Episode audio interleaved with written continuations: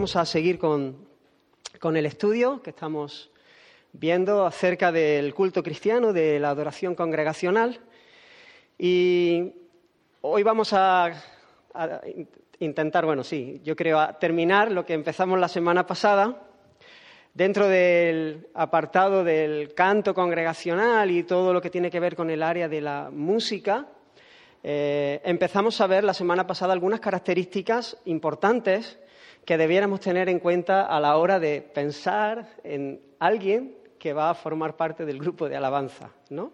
Personas que van a servir dentro de, este área, ¿no? Y os recuerdo brevemente lo que, lo que vimos y, y después seguimos avanzando.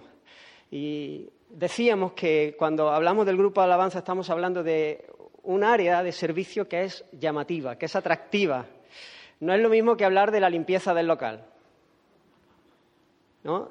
Llama más la atención generalmente eh, ocupar eh, un lugar más visible y, claro, es verdad que en algunos contextos es más visible que en otros. Aquí estamos, bueno, bastante visible, aunque hay un poquito más de lado, pero generalmente en muchos lugares el grupo Alabanza está en la plataforma, es un lugar visible, es algo atractivo porque la música es algo que suele gustar. Entonces, a muchos les atrae, eh, aparte del Señor, el hecho de, la, música, ¿no? Y, y entonces uno puede estar interesado en querer participar simplemente por esto, porque le gusta, porque le gusta cantar, porque le gusta tocar algún instrumento o porque le gusta ser visto ¿no? y lucir, ¿no? y que otros le, reconozcan su talento. Y, obviamente decíamos que esto es un peligro y que el deseo de querer involucrarse, el gusto por la música, no es eh, lo más importante para ser parte del grupo de alabanza, para estar desarrollando esta labor, que es una labor espiritual y que es una labor que está enfocada en el Señor, en su gloria y también en la edificación del pueblo del Señor. También eh, repetí varias veces y, siempre quiero enfatizar esto, que cuando entramos a tratar las características no estamos hablando de perfección, no estamos hablando que una persona que se va a involucrar en el grupo de alabanza es una persona que tiene que estar en el 10 de cada característica que vamos a estar viendo, pero sí tiene que ser una persona que tiene que estar dando fruto, que tiene que estar creciendo. Entonces, eh, bueno, también hay, momentos, eh, pero que siempre tiene que estar peleando, que siempre tiene que tener el deseo de, que estas cosas estén creciendo en su vida. Y rápido, eh, recuerdo eh, las cuatro características que vimos la semana pasada. En primer lugar, dijimos algo que pareciera una obviedad, que pareciera que no es necesario mencionarlo siquiera, pero que que sí es importante mencionarlo. Y es que una persona que va a ser parte del grupo Alabanza tiene que ser una persona que ha nacido de nuevo. Tiene que ser una persona que realmente ha creído en el Señor, que ha puesto su confianza en el Señor, que ha rendido su corazón al, Señor. Una persona no regenerada puede cantar, pero jamás puede adorar. Solamente puede cantar o puede tocar, puede hacer música y puede hacerlo además de manera extraordinaria de manera impresionante, de manera que, nos haga a todos vibrar, menos al Señor. Eh, eso nunca será adoración, porque sin fe es imposible agradar al Señor. Todo lo que no procede de fe es pecado.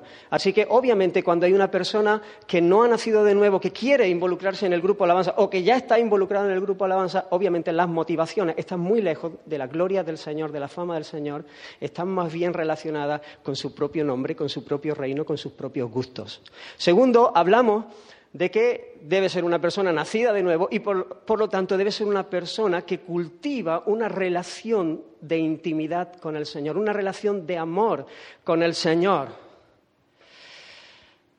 Una relación eh, de amor en respuesta a las misericordias del Señor. Cuando uno ha visto las misericordias del Señor, cuando uno ha gustado la bondad del Señor y puede decir como el salmista, ciertamente es bueno el Señor para con Israel, es alguien que quiere que, responde, que responde eh, y quiere caminar con ese Dios, ¿no? Esta semana, eh, una y otra vez me venía eh, a mi mente el versículo primero del Salmo 84. ¿Cuán, amables son tus moradas? Cuán amables son tus moradas, cuán amables son tus moradas. E, e, esa, esa frase, cuán amables son tus moradas. Anhelo, anhelo. Mejor es un día en tus atrios, en tus atrios, que, que mil fuera de ellos. Mejor es estar un momento contigo, Señor, que, que disfrutar de una vida, por larga que sea, de este lado de la eternidad, eh, los mejores palacios de este mundo, en aquellos lugares donde no te temen y donde no te aman.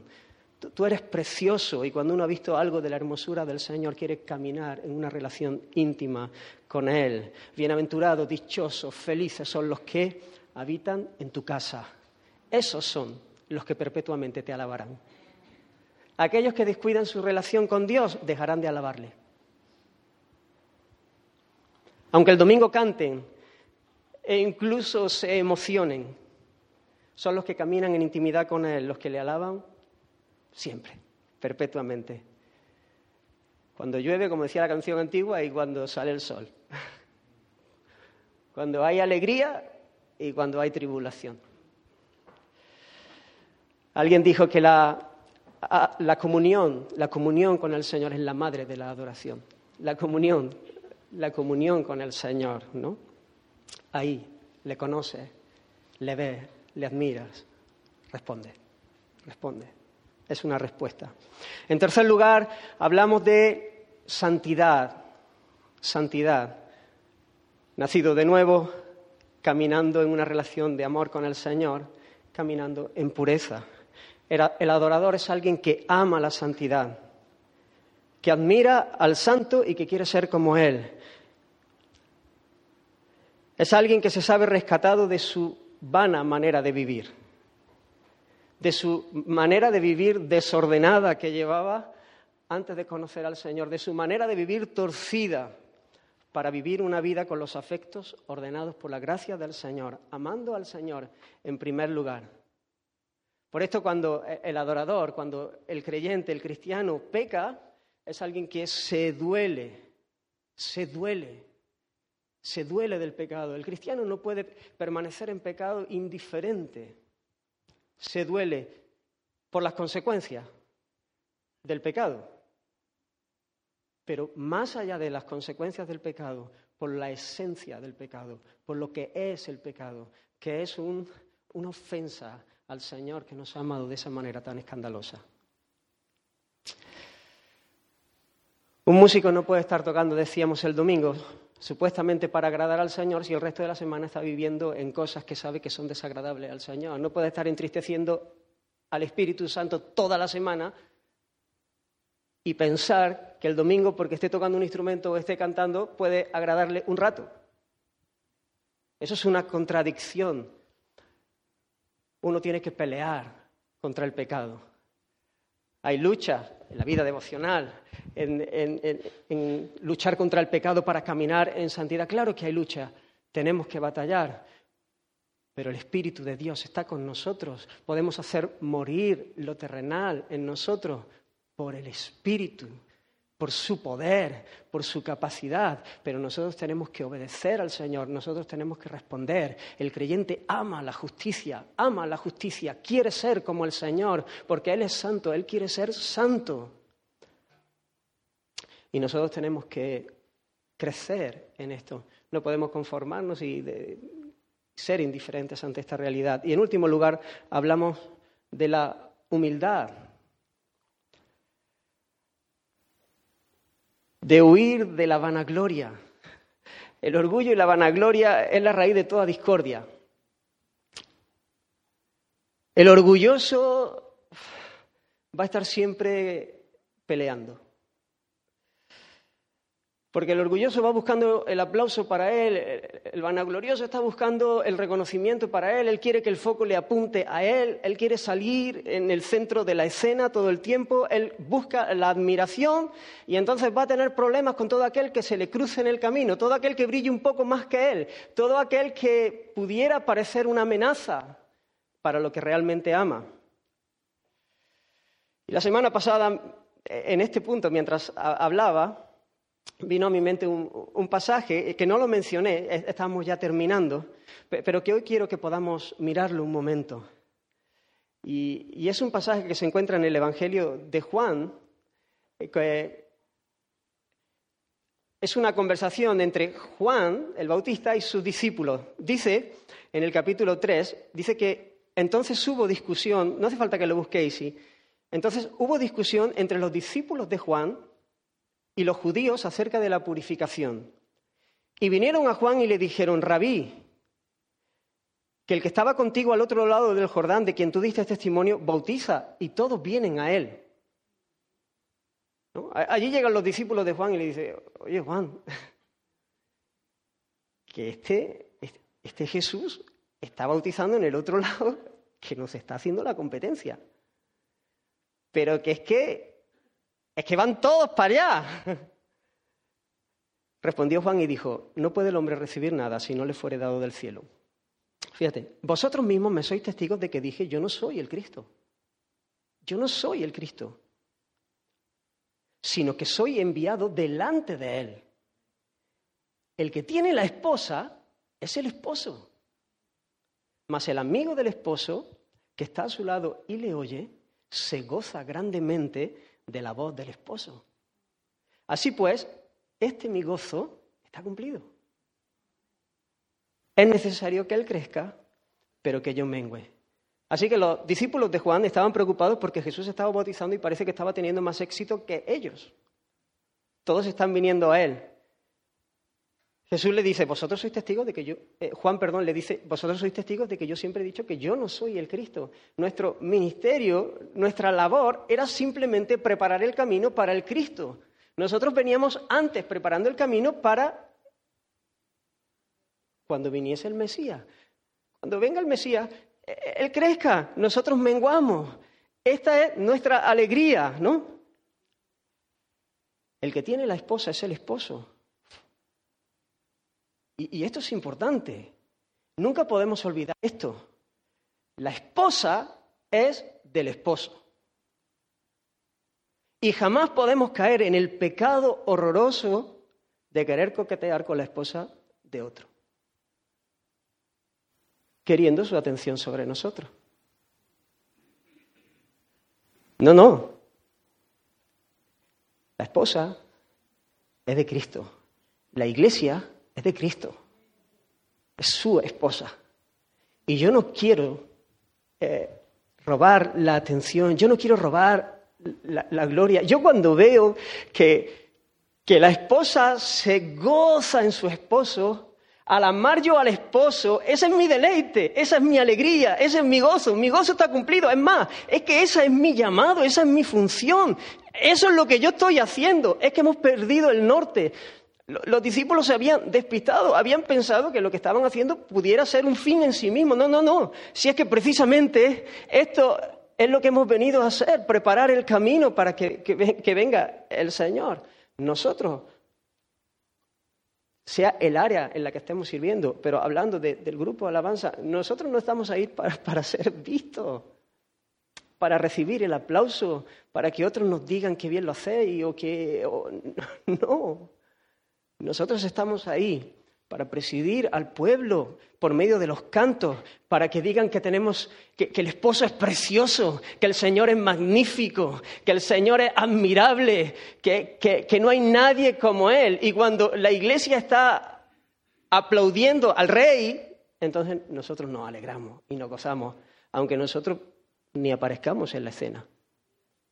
Aunque nosotros tengamos que dejar de hacer cosas que sabemos hacer porque pueden ser distracción.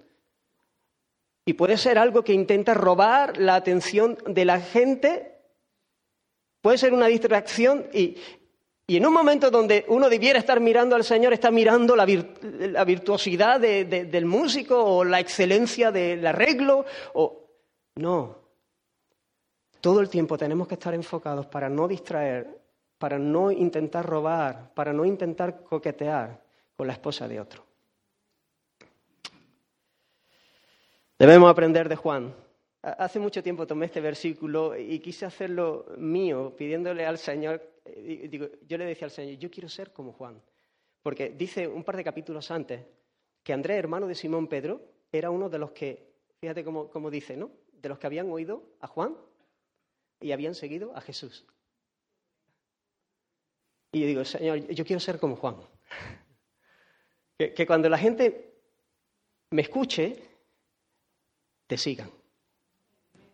Porque a veces somos tentados a hacer las cosas para que nos sigan, para que nos admiren, para que nos aplaudan. Y, hermanos, eh, creo que decía algo de esto la semana pasada. Muchas veces se va a levantar esto en nosotros. Vamos a querer la aprobación, vamos a querer el reconocimiento, vamos a querer la palmada en la espalda.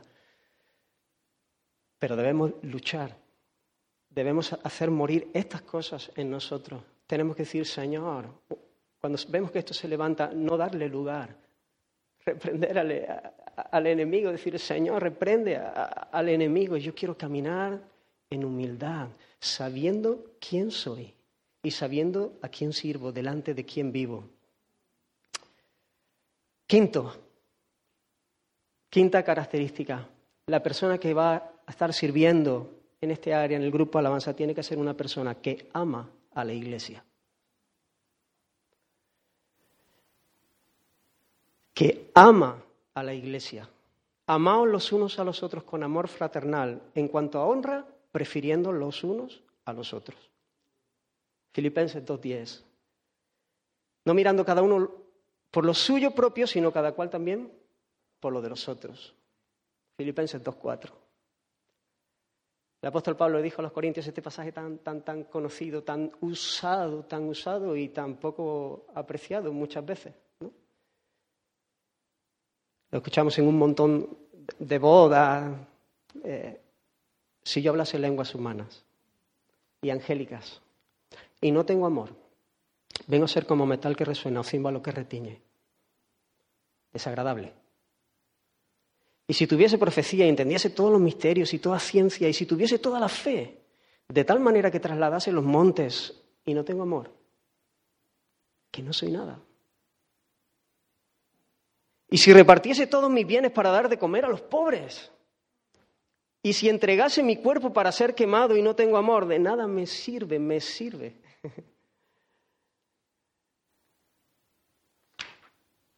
amor. ¿Por qué hacemos lo que hacemos? ¿Por qué hacemos lo que hacemos? Cada persona que sirve en medio del pueblo de Dios necesita ser consciente todo el tiempo de que es parte de una familia a la que debemos amar y a la que amaremos si Dios está obrando en nosotros, si hemos nacido de Él si estamos teniendo comunión íntima con Él, si estamos peleando contra el pecado y amando la justicia, si estamos caminando en humildad, estaremos dando el fruto del Espíritu Santo.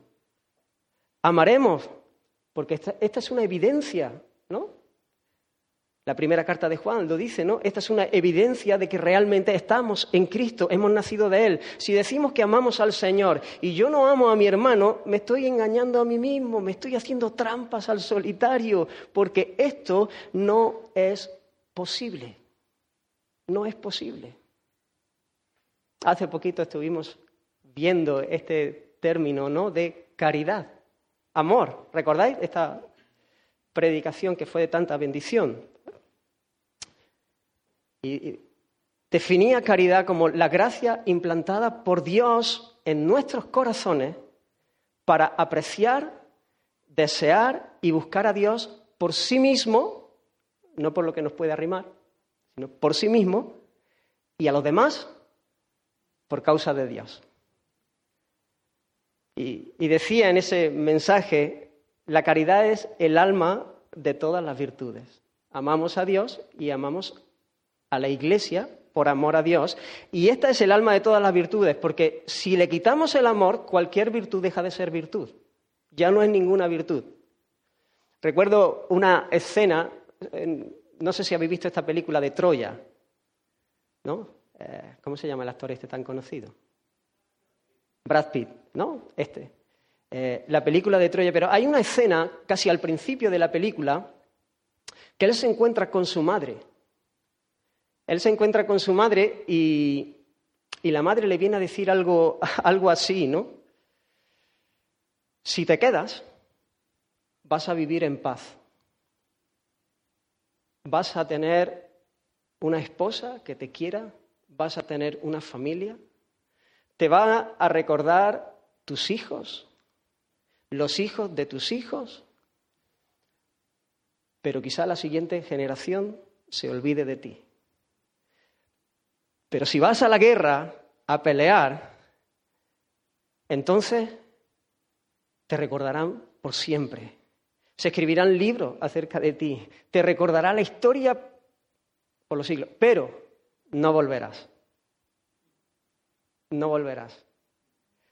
Y entonces, bueno, sabéis lo que hizo, ¿no? Él fue a la guerra porque él amó esa gloria y él fue valiente, valiente. Pero en el centro de su corazón estaba su propio nombre, su propia gloria. A él le daba igual si la guerra era una guerra justa, le daba igual el pueblo. De hecho, de hecho es que admiraba más a los enemigos que a su propio ejército. Pero lo que a él le importaba era su propia gloria. Y lo que era una virtud del valor se convirtió en todo lo contrario, porque no había amor. Debemos siempre examinar nuestras motivaciones e ir al Señor constantemente, constantemente. Hacer morir, como decía antes, lo terrenal en nosotros, el egoísmo enfermizo de nuestro tiempo y dejarnos llenar por el Espíritu Santo. Cuando caminamos de esta forma, siempre va a haber un amor especial por mis hermanos, en virtud a nuestra unión con Cristo. Siempre, siempre va a haber. Yo eh, me hago un poco pesado con este ejemplo, pero a, mí me ha ayudado tanto a, explicar esto, ¿no? Pero incluso arriesgándome a ser pesado, eh, lo comento una vez, pero cuando, cuando Nuria se quedó embarazada de Lisa, eh, nos dijeron que, que era un huevo güero, que no había niño, que no había niño ni niña. Total, haciéndolo rápido, le, programaron un legrado para quitárselo, pero eh, Eunice nos dijo, mira, vamos a ir a un hospital que han abierto nuevo y por lo menos tenemos una segunda opinión, cuando ya estaba programado el legrado. Total, que dijimos, bien, vamos.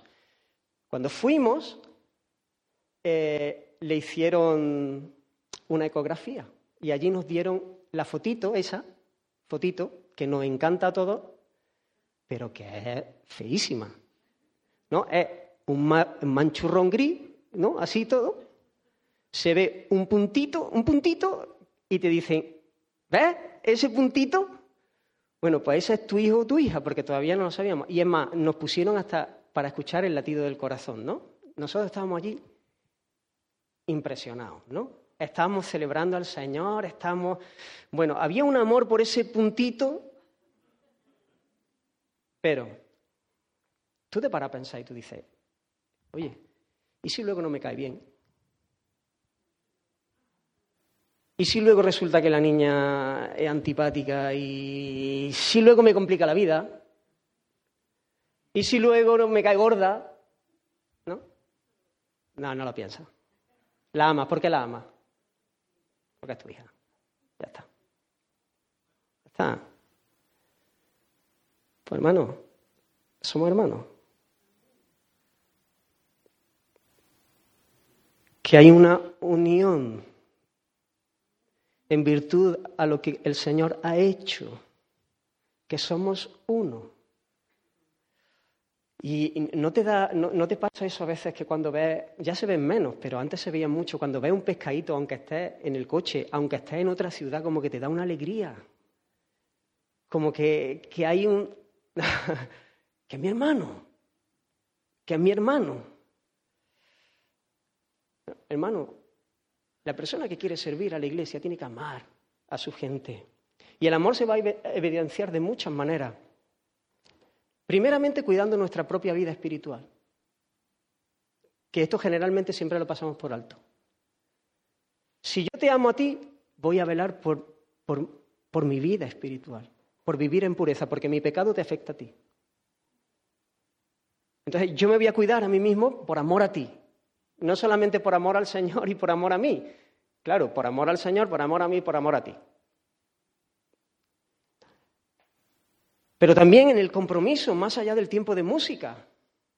Un miembro del grupo Alabanza no puede limitarse a participar de las reuniones en las que toca o en las que canta, sino que debe ser una persona comprometida e involucrada de corazón, de alma, en la vida de la congregación, que le importa a la gente que está enferma, que le importa a la gente que le va bien, que le importa el que, está, que, se está enfriando, que le importa, que, quiere conocer, que ama a la gente, que, le, que quiere venir a la asamblea que le preocupa eso, porque esas son las cosas de la iglesia y la persona que ama a la iglesia quiere estar aquí. Le importa. Y la persona que quiere servir al Señor tiene una persona que le importa las cosas, que le importa la iglesia, que ama de verdad, de verdad. No solamente para cuando le toca cantar o le toca tocar y después, no. He escuchado que en algunos sitios, hasta después de terminar el tiempo de la se van ni siquiera se quedan a terminar el culto, ¿no? Como el profesional que hace su trabajo y... Pero estamos locos. Esto no es la iglesia. Eso no es la iglesia. No. Tiene que haber amor, compromiso. Y obviamente este amor también se manifiesta o se evidencia buscando el bien común a la hora de cantar, de desarrollar nuestra labor nuestro servicio. El amor siempre busca el bien del otro. Y si hemos dicho que el canto congregacional debe estar centrado en Dios, en glorificarle, pero también en la edificación de la iglesia, y que el canto congregacional debe ser participativo, donde toda la congregación participa, por eso es canto congregacional, yo tengo que tener en cuenta a mis hermanos para preparar el tiempo de la música. Tengo que tener en cuenta a mis hermanos y amar. Yo, no voy a hacer la lista de las canciones, voy a escoger los cantos que a mí me gustan, que el estilo que a mí me gusta. Eh, no, yo, no yo soy muy joven, imagínate, vamos a poner el caso, cuando empezaba, ¿no? los jóvenes suelen tener un estilo que les gusta más, ¿no? y resulta que todo, todo el estilo es de música de, de nene. ¿no? canciones que son muy difíciles, que no puede cantar la congregación. Yo no puedo, aunque me encante y aunque yo tenga la capacidad de, tocarla, yo no puedo meter canciones que la gente nunca pueda cantar. Estilos que, que no toda la congregación, porque en la, congregación hay jóvenes, hay mayores, hay abuelos, hay ancianos, hay de todo tipo. Y tenemos que pensar en eso. Y amar y renunciar a ciertas cosas que a lo mejor a mí me gustan más yo reconozco que hay cantos que no me gustan mucho musicalmente. Me gusta eh, eh, la, letra, lo que decimos, eh, pero hay unos que me gustan más, otros que me gustan menos. Hay algunos que me gustan musicalmente, pero directamente los descarto porque la letra me, parece que no es apropiada. Pero sin embargo, musicalmente igual me, me agradan, me gustan más que otros, ¿no? Pero a veces no pensamos en esto, ¿no? Y esto es una manera de amar. Yo estoy pensando en, mi hermano para poder participar en los tonos que ahí luchamos, ¿no? ahí luchamos constantemente. ¿Por qué? Porque los hombres cantamos más alto, las mujeres cantan más bajo. Eh, encima hay muchas canciones donde hay una tesitura bastante amplia, ¿no? Ahora hay partes que eh, la primera estrofas están bastante graves de, de tono, pero luego el coro se te sube bastante, entonces tienes que ir compensando para que podamos todos eh, y hay momentos que, casi no, puedes cantar. De hecho, cuando a veces yo estoy solo, tengo que subir los tonos, porque si no es que no puedo cantarlo. Pero claro, yo sé que, por ejemplo, para la iglesia es más fácil cantar un poco más abajo. Entonces, pensamos en eso e intentamos, eh, bueno, llegar a un equilibrio. A veces nos equivocamos, por supuesto, y, y es verdad que a lo mejor algunas canciones son más complejas en este sentido, pero intentamos que que la norma sea facilitar el hecho de que podamos cantar todo, cantar todo. Así que ahí se evidencia el amor, el amor. Necesitamos amar y, ver, ver ¿Dónde está nuestro corazón en este, en este sentido? Sexto, dependiente de Dios. Me explico. Confiando en el Señor, no en mi propia capacidad. Debemos ser muy conscientes, si queremos servir al Señor en medio de su pueblo, de nuestra dependencia absoluta de Dios para el desempeño de nuestra tarea. Hemos dicho multitud de veces que el éxito en el ministerio es serles fieles, sabiendo que Dios es soberano para obrar de la manera que Él quiera y cuando quiera. ¿Qué pues es Pablo? ¿Y qué es Apolos? Le dice Pablo a los Corintios. Servidores por medio de los cuales habéis creído. Y esto según lo que a cada uno concedió el Señor. Yo planteé, Apolos regó, pero que no se le olvide a nadie, que el crecimiento lo da Dios. Y muchas veces podemos ser tentados a manipular emocionalmente en este área de la música, pensando que cuanta más emoción haya, mejor será la adoración. Que cuanta mayor emoción haya, más bendecidos se irán los hermanos. Porque a veces no sé por qué hacemos esa regla de tres como si el culto fuese mejor cuanta más emoción sea. Y bueno, puede ser que sí, pero hay que ver si esa emoción es correcta, es adecuada o no lo es. Si esa emoción está es el fruto de, abrazar la verdad o es el fruto simplemente de, del momentazo. Porque la música tiene, tiene un potencial grande para tocar las emociones. Música, música. Porque la, la música eh, toca las emociones, ¿no? Entonces, es importante que, tengamos esto en cuenta, ¿no? Y, cuando pensamos de esta manera es una tragedia y a veces de manera inconsciente, claro, si es consciente es horroroso, si uno conscientemente intenta eh, manipular para crear ciertos ambientes donde la emoción, ¿no? Y, intenta hacerlo repitiendo muchas, muchas veces algo o, haciendo ciertas cosas que crear una atmósfera eh, y lo hace de manera intencional es feísimo. Es desagradable a, a cualquiera, ¿no? Cuanto más al Señor pero muchas veces es de manera inconsciente. Hay un deseo noble, hay un deseo de verdad de querer, de querer que haya un, sí, que, fluya la adoración, que el Señor se manifieste su presencia. A veces confundimos la presencia del Señor con, con emoción. Y cuando nos emocionamos, decimos, es que el Señor se ha manifestado de una manera y no tiene por qué por qué ser siempre así. ¿No?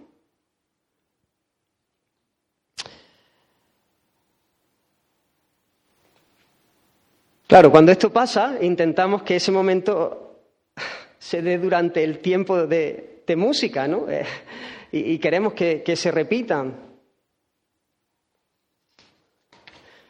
A veces queremos repetir experiencias pasadas que, fueron auténticas. A veces hemos tentado, el Señor se ha movido de una manera extraordinaria en medio nuestra, en un culto, en un tiempo de alabanza ha hecho milagros en medio de nosotros. Era muy evidente que el Señor estaba obrando en medio nuestra. Y al domingo siguiente hemos querido que pasase exactamente lo mismo. Y entonces hemos dicho, queremos esto. Y, yo creo, a veces hemos caído en este, en este error. Estoy recordando quizás tiempo, hablo yo mismo llevando la danza en otros momentos. Y entonces casi recordaba la canción de ese momento, eh, ¿no? Y, uno intentaba decir, Señor, queremos esto otra vez, queremos esto, queremos quedarnos aquí, queremos hacer una enramada y el domingo siguiente quieres que vuelva a suceder lo mismo. Nosotros tenemos que ser obedientes al Señor, nosotros tenemos que ser fieles, nosotros tenemos que ser lo que el Señor nos ha dicho. Y luego el Señor hace como quiere. Y, Dios nos puede regalar un, momento donde Él manifiesta su presencia de una manera gloriosa y toca vida en medio de un tiempo de alabanza y, otras veces a lo mejor no es, no es tan, tan notable.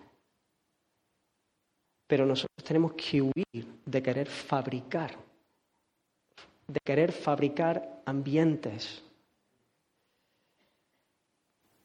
Siempre recuerdo muy desagradable una experiencia donde me invitaron a una campaña. Y parecía, bueno, parecía que la unción estaba en el hombre de Galilea, en la canción, ¿no? el hombre de Galilea. No, no, no. El hombre de Galilea no es el secreto del éxito. Es Dios. Es Dios, ¿no? Y, hubo un momento donde me dijeron, que no toquen más de esas canciones ya. ¿no? Yo, no había tocado el hombre de Galilea, yo, había tocado canciones que hablaban de, Jesús, de, Cristo, canciones que tenían un mensaje. Y me dijeron, canciones campañeras. Y yo decía, ¿campañeras de qué? ¿Campañeras de hace 20 años?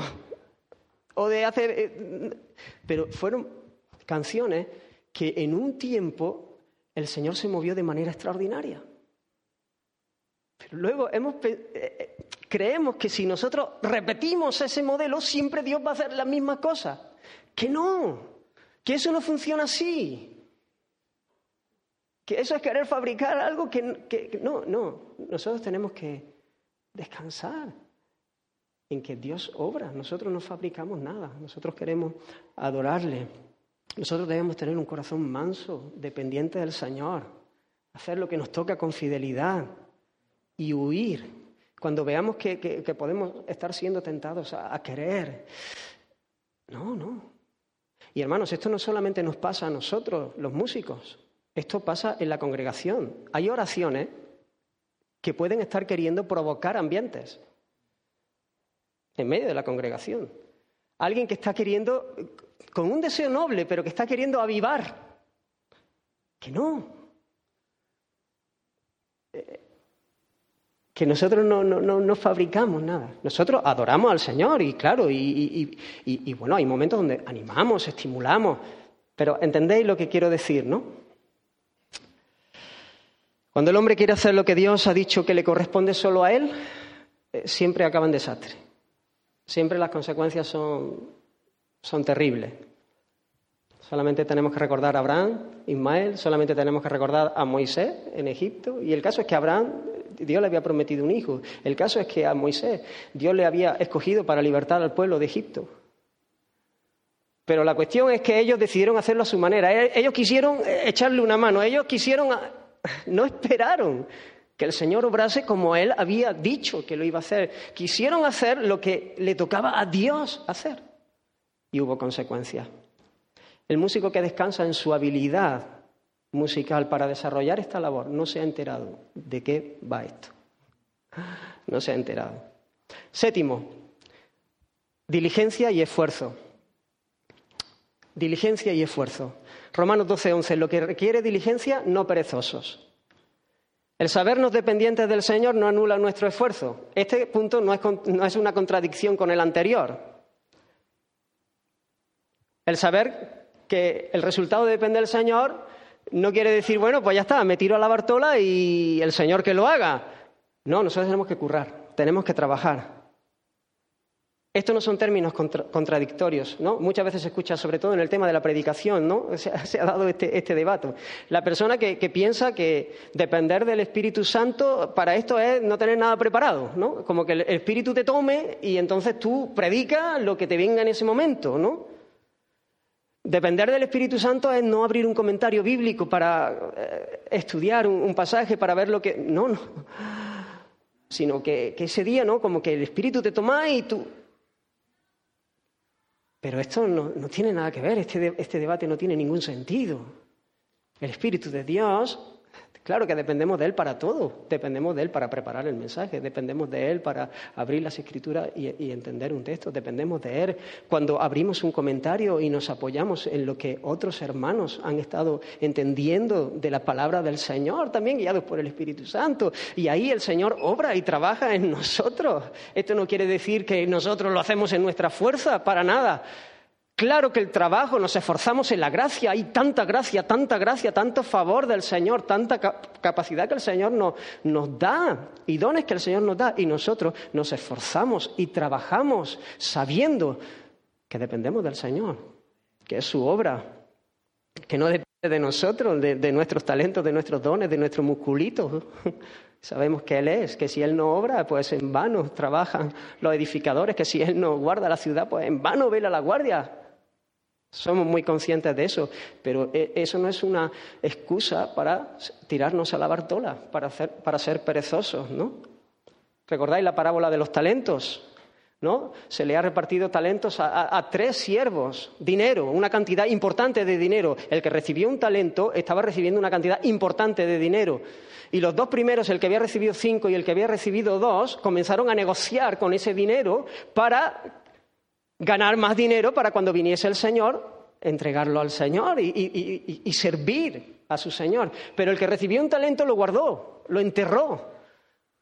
Y cuando el Señor vino y pidió cuentas, porque el Señor viene y pide cuentas, los dos primeros habían duplicado lo que el Señor le había dado y el Señor le dijo, bien, buen siervo y fiel. Hay gozo, entra, entra al reposo. Pero cuando llegó al tercero, Dijo, mira, aquí tienes tu talento, tu talento. Lo he escondido porque como sé que tú eres un Dios severo que, que, recoge sin haber sembrado y tal, y, se montó, para lo único que se esforzó este fue para trazar una excusa. Este no ocurrió nada más que para mira, me voy a buscar una justificación buena y para eso fue lo único que ocurrió. Pero él simplemente escondió el talento, escondió esa cantidad y se olvidó del Señor. Él vivió su vida, escondió y cuando venga, pues aquí lo tiene y ya está. Y el Señor le dijo, siervo malo y negligente. Esta palabra negligente es la misma de Romanos 12, que hemos leído, en lo que requiere diligencia, no perezosos. Siervo malo y perezoso. No me cuentes milonga, no me cuentes excusas baratas. Tú simplemente eres un perezoso y eres un siervo malo. El que quiera involucrarse en el grupo alabanza, y por supuesto los que estamos, tenemos que tomar nota también, que esto es para nosotros en primer lugar, debemos estar comprometidos a trabajar, a esforzarnos para hacer lo que hacemos de la mejor manera, de la forma más excelente, de acuerdo a las posibilidades de cada uno. Hay gente que tiene cinco talentos, eh, llevándonos a este terreno. Y obviamente va a llegar a un nivel que no, lo va, no va a llegar el que tiene uno. Pero el que tiene uno, a currar. El que tiene dos, a currar. Y el que tiene cinco, a currar. Lo que no puede ser es decir, bueno, mira, si medio suena, ¿no? Paso, es que. No, no, hay que ser diligentes. Y la diligencia habla del valor que le damos a lo que hacemos. Nuestro esfuerzo habla del valor que nosotros le damos a lo que estamos haciendo. Y si estamos bien enfocados y no estamos enfocados en nosotros mismos, claro, y me, y me, lo estoy currando porque le doy mucho valor a recibir un aplauso, si estamos bien enfocados, habla del valor que tiene para nosotros aquel a quien servimos. Recuerdo el pasaje de, Malaquía donde dice, el Señor está reprendiendo al pueblo, está diciendo, pero, pero este qué culto es, este qué culto es. No dice, habéis además dicho, oh, qué fastidio es esto. Están viniendo con sus ofrendas, con su culto al Señor y están diciendo, oh, ¡Qué fastidio! Y me despreciáis, dice Jehová de los ejércitos, y trajisteis lo hurtado, lo cojo, lo enfermo, y presentasteis ofrenda. ¿Aceptaré yo eso de vuestra mano? dice el Señor. Maldito el que engaña, el que teniendo machos en su rebaño promete y sacrifica a Jehová lo dañado. Fíjate cómo sigue diciendo, porque yo soy gran rey. Cuando uno curra, cuando uno se lo toma en serio, cuando uno quiere eh, ser excelente, eh, es porque sabe que sirve al gran rey. Cuando para uno un eh, oh, qué fastidio, ensayo otra vez, ahora tengo que, ha perdido de vista la gloria de, a quién estás sirviendo. Por último, a lo mejor uno llega, llega, a este punto, ¿no? Hemos visto ya siete, este es el último, el octavo, y a lo mejor llega hasta aquí y estás como el joven rico, ¿no? Que puede decir, todo esto he guardado desde mi juventud. Bueno, pues yo te digo que una cosa te falta.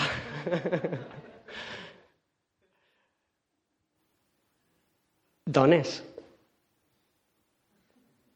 Luego dices, hermano, yo he nacido de nuevo, tengo una comunión con el Señor íntima, eh, estoy luchando contra el pecado y caminando, creciendo en santidad, amo a mis hermanos con todo mi corazón, dependo absolutamente del obrar del Señor. Hermano, ¿y cómo canta?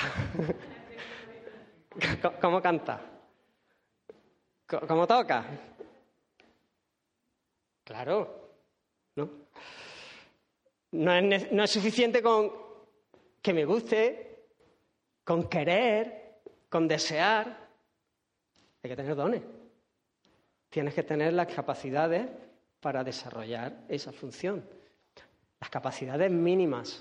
Obviamente habéis dado cuenta que Pavarotti, que no, pero ciertas capacidades. Alguien que no tiene oído musical ni para tocar un timbre, como se suele decir, ¿no? no puede, no puede estar cantando con un micro. E, e, eso es muy, muy evidente, ¿no? Esto no quiere decir que una persona que está en el grupo alabanza no pueda desafinar. De hecho, lo hacemos todos. De vez en cuando nos vamos. Pero a que no dais que casi nunca cuenta. Porque no es algo grosero, no es algo que pasa constantemente, ¿no? Tiene que haber. Bueno, Esther sí se da cuenta, pero digo el, resto de los mortales, ¿no? Eh, tiene que haber un mínimo, ¿no? Si, una persona no tiene sentido del ritmo, es incapaz de, seguir con las palmas una canción y se le ha metido en la cabeza tocar la batería, pues es un sinsentido. Aunque tú tengas todas las otras características, esto tienes que tenerlo. ¿Por qué? Porque lo que es para, bendición va a ser un, va, a ser un desastre. Va a meter ruido, va a estorbar. Eh, cuando hablamos de, la importancia de no distraer la letra, nosotros podemos distraer por hacer algo demasiado excelente y demasiado llamativo eh. El, virtuoso que, bueno, ¿no? Quiere hacer todo lo que sabe hacer, ¿no? Y entonces es tan espectacular y además es que es tan genial que la persona que se ha quedado así, mirando, es que, es que el Señor se ha olvidado del Señor, es que se ha quedado embobado viendo cómo toca el piano. Pero cuando uno no da dos teclas, vamos, que dice, es que no ha puesto ni una en su sitio. Es que es que a ti te cuesta concentrarte, es que a ti, a ti te saca.